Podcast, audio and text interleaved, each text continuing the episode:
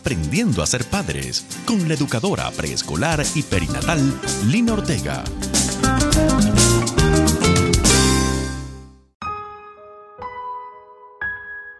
A sus 23 años, Marta era una joven melancólica. Su semblante manifestaba una gran tristeza. Su mirada expresaba un profundo dolor. A sus 15 años fue diagnosticada de depresión.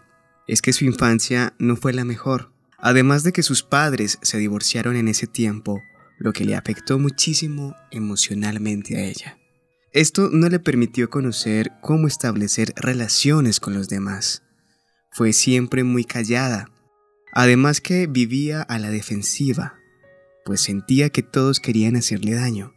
Era una mujer muy desconfiada.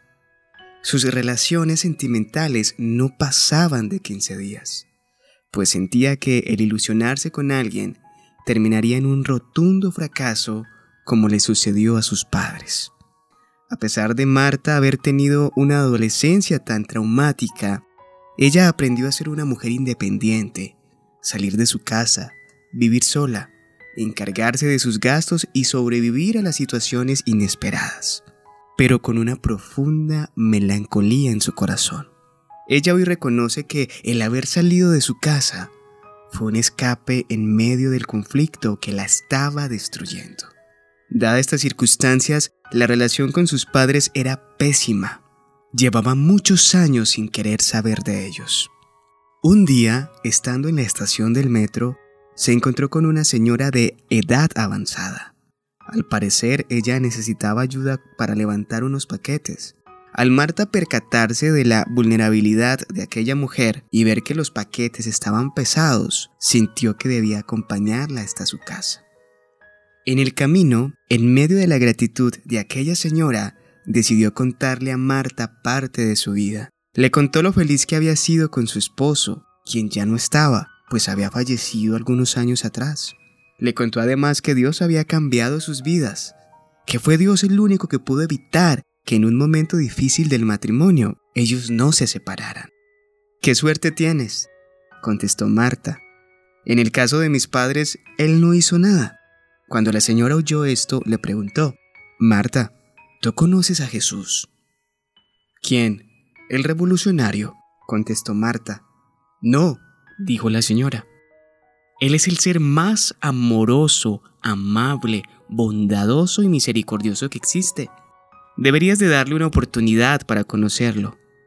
Marta, en medio de su rotunda desconfianza, dijo, ¿será? Pero luego de un corto silencio, finalmente decidió aceptar. A partir de ese momento, ambas acordaron verse en, un parque una vez por semana y hablar de Jesús. En ese primer día de reunión, no pasó más de una hora para que Marta estuviera completamente quebrantada. Es que al escuchar de las maravillas de Jesús, solo le había provocado llorar y llorar. Pasado un rato en medio de abrazos y consolación, por primera vez Marta descubrió lo que era orar. En medio de esa oración, Marta le pidió perdón a Dios por el rencor que sentía hacia sus padres y entregó su vida a Jesús. Allí experimentó una profunda calma, la cual nunca había sentido y una profunda paz que le permitía ver las cosas con otro panorama. De esta manera y por mucho tiempo, estas dos mujeres se hicieron buenas amigas, estudiaron juntas la palabra de Dios y Marta fue sanada fue dejando sus temores a un lado y fue aprendiendo a construir una relación con Jesús. Su vida cambió rotundamente. Se sentía perdonada y también restaurada. Fue entonces cuando llegó el día de dar el gran paso, perdonar a sus padres y reconciliarse con ellos. No sabía nada de ninguno de los dos, entonces emprendió la búsqueda de ellos. Al primero que encontró fue a su padre, se dio cuenta que vivía en unas condiciones muy precarias y que estaba enfermo. Ella se acercó a él y fue entonces cuando hubo una reconciliación entre los dos. Días más tarde, el padre de Marta murió. Ella no niega que sintió mucho dolor, pero esta vez tenía una profunda calma, una paz que solo Dios podía darle. Ese no era el final que esperaba, pero sabía que ella y su padre se habían reconciliado. además de que su padre alcanzó la salvación de Jesús, lo que fue muy significativo para ella. Luego buscó a su madre, la encontró abatida y llena de culpabilidad, en medio de no saber nada de su hija. Había caído en una fuerte adicción a las drogas. Marta le presentó a Jesús a su madre y se dedicó a ayudarla en su proceso de rehabilitación, hasta que años más tarde superó su adicción. Entonces se fueron a vivir juntas. Los días de Marta y su madre fueron diferentes. A partir de ese momento comenzaron a escribir una nueva historia de sus vidas, de la mano de Dios. Solo en el momento que todos abrieron sus corazones y que le permitieron a Dios que actuara, fue que pudieron experimentar su misericordia y su perdón. Qué historia tan conmovedora, ¿verdad? ¿Tienes en tu corazón guardado algún odio, rencor o falta de perdón por alguien que te hizo daño? Los invito a reflexionar un poco sobre la historia que les he contado y sobre la pregunta que también he planteado mientras escuchamos la siguiente melodía.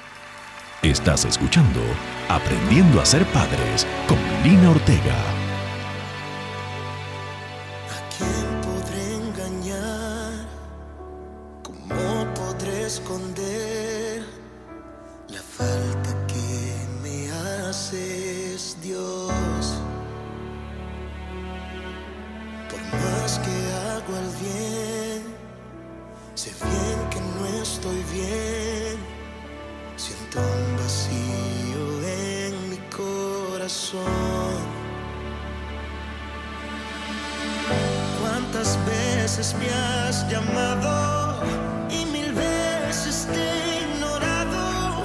Tu amor no se ha cansado, esperas por mí. Perdóname,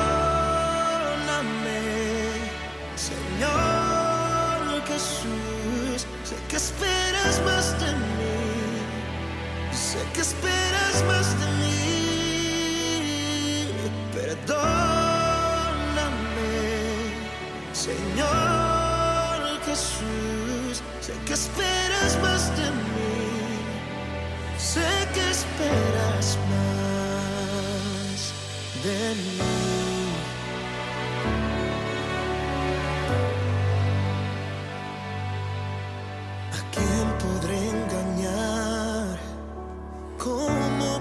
esconder la falta que me haces, Dios. Por más que hago el bien, sé bien que no estoy bien. Siento un vacío en mi corazón. ¿Cuántas veces me has llamado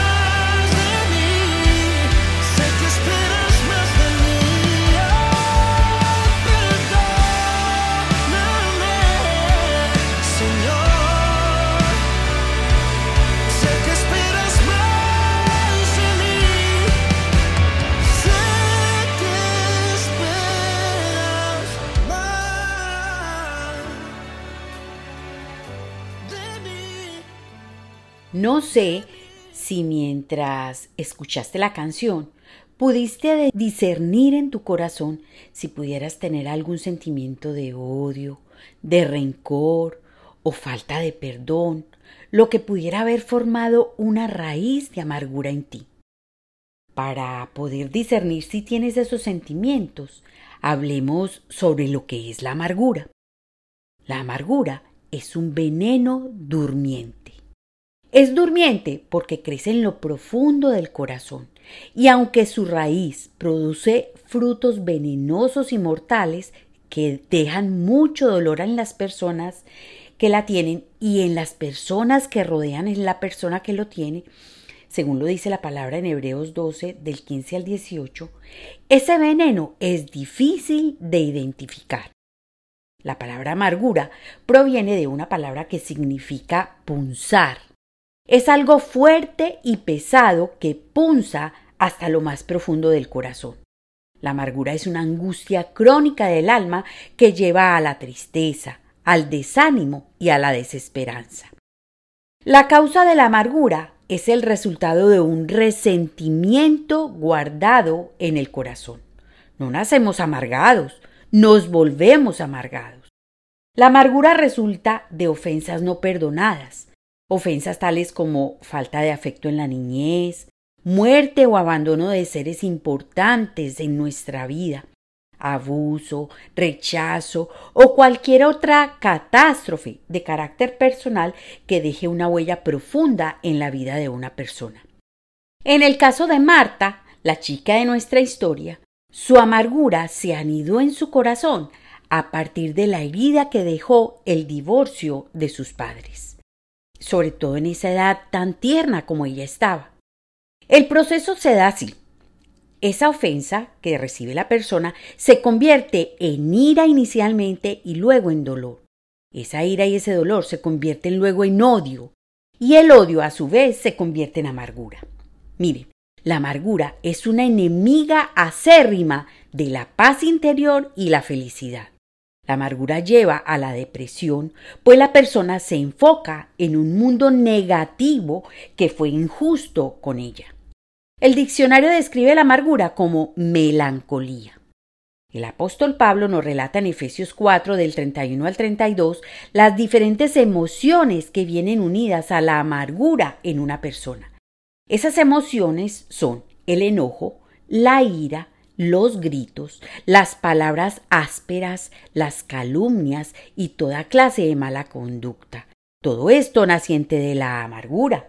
Yo creo que ustedes saben de eso cuando uno se topa con una persona que le habla mal sin uno haberle hecho nada o que responde muy bruscamente, muy ásperamente sin uno haberle dicho nada para que ella reaccionara de esa forma. Son cosas que están guardadas en el corazón.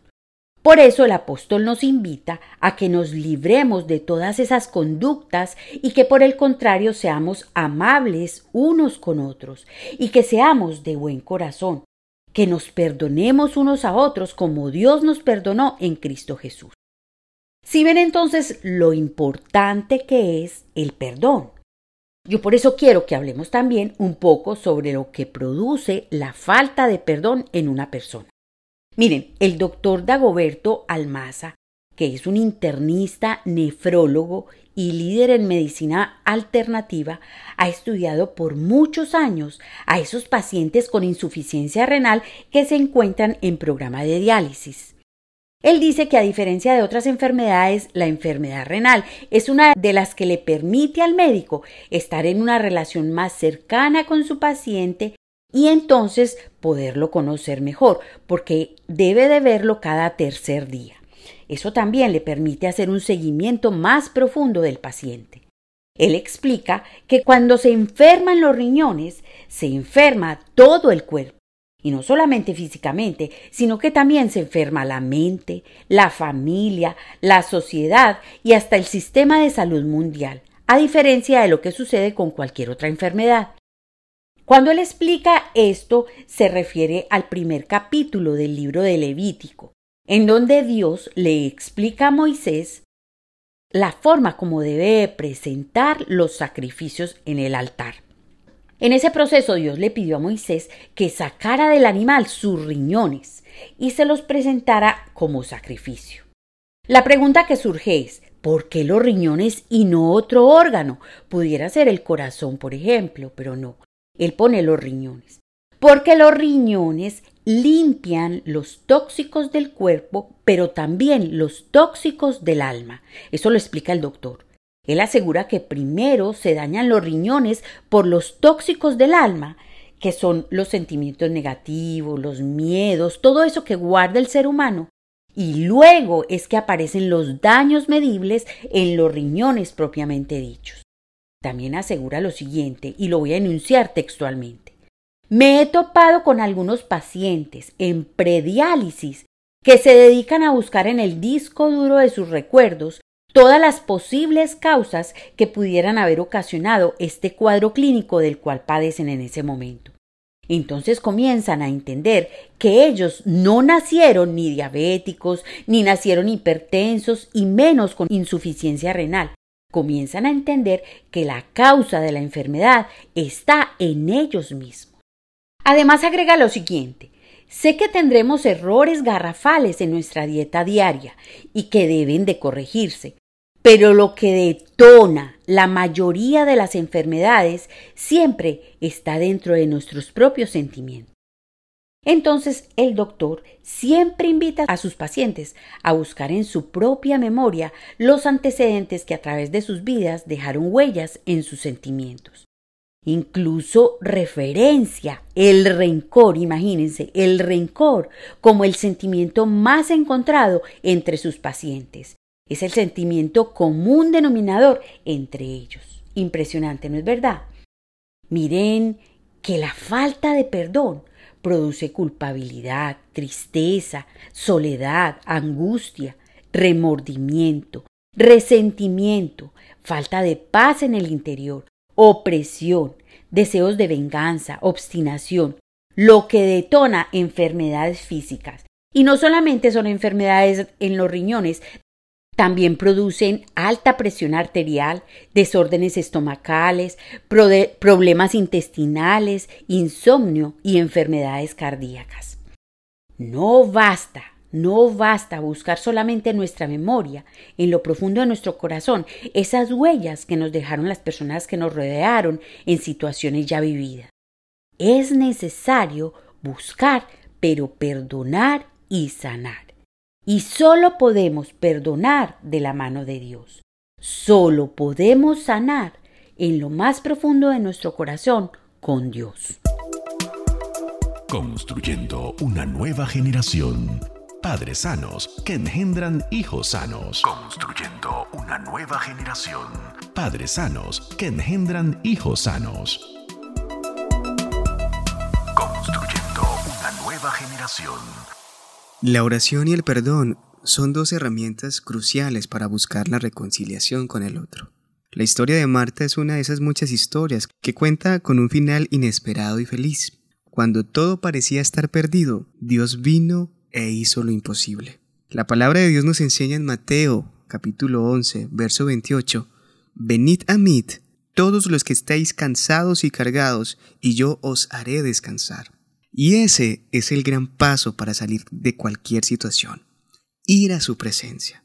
Pero también dice en Filipenses capítulo 4 verso 6, no se inquieten por nada, más bien en toda ocasión, con oración y ruego, presenten sus peticiones a Dios y denle gracias. El apóstol Pablo nos invita a ir en comunión y en oración, a abrir nuestro corazón y presentar nuestras peticiones a pesar de todo lo que estemos viviendo y que lo hagamos con gratitud. Pero Jesús nos invita a perdonar. El Evangelio de Marcos, en el capítulo 11, verso 25, Él dice a sus discípulos, y cuando estén orando, si tienen algo contra alguien, perdónenlo, para que también su Padre, que está en el cielo, les perdone a ustedes sus pecados. No te quedes con ninguna amargura en tu corazón. Si hoy disiernes que hay alguna, ora Pídele perdón a Dios y permite que Dios sane tu corazón. Luego busca el perdón con esa persona que te hizo mal y así experimentarás, como Marta, un final diferente en tu vida. un final no esperado, un final feliz. Llévame cerca de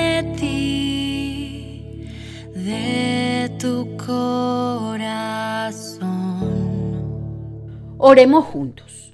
Padre Celestial, hoy venimos a poner a tus pies nuestros corazones. Tú nos conoces mejor que nosotros mismos, mi Señor. Queremos orar diciéndote como lo hizo el rey David en el Salmo 139. Examíname, oh Dios, y conoce mi corazón. Pruébame y conoce los pensamientos que me inquietan. Señálame cualquier cosa en mí que no te agrade. Señor, hazme conocer toda raíz de amargura que pudiera tener guardada. Hazme saber y guíame al perdón y a la sanación de esa herida que quedó en mi corazón. En el nombre de Jesús. Aquí estoy, tu amor me ha encontrado y en mi error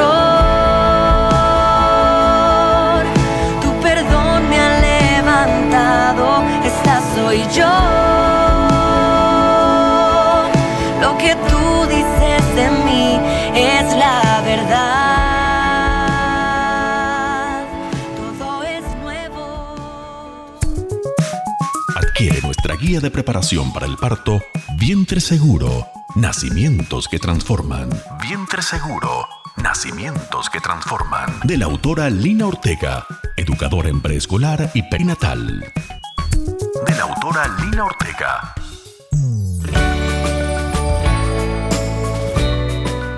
Hemos llegado al final de nuestro programa.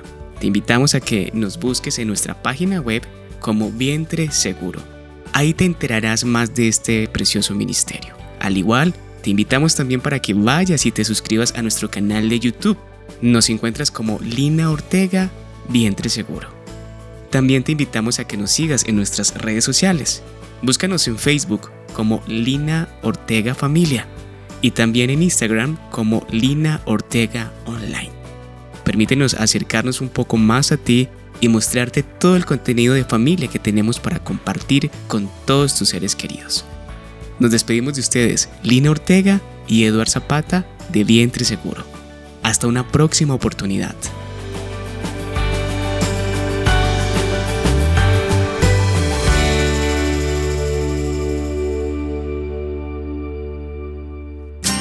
Aprendiendo a ser padres con la educadora preescolar y perinatal Lina Ortega.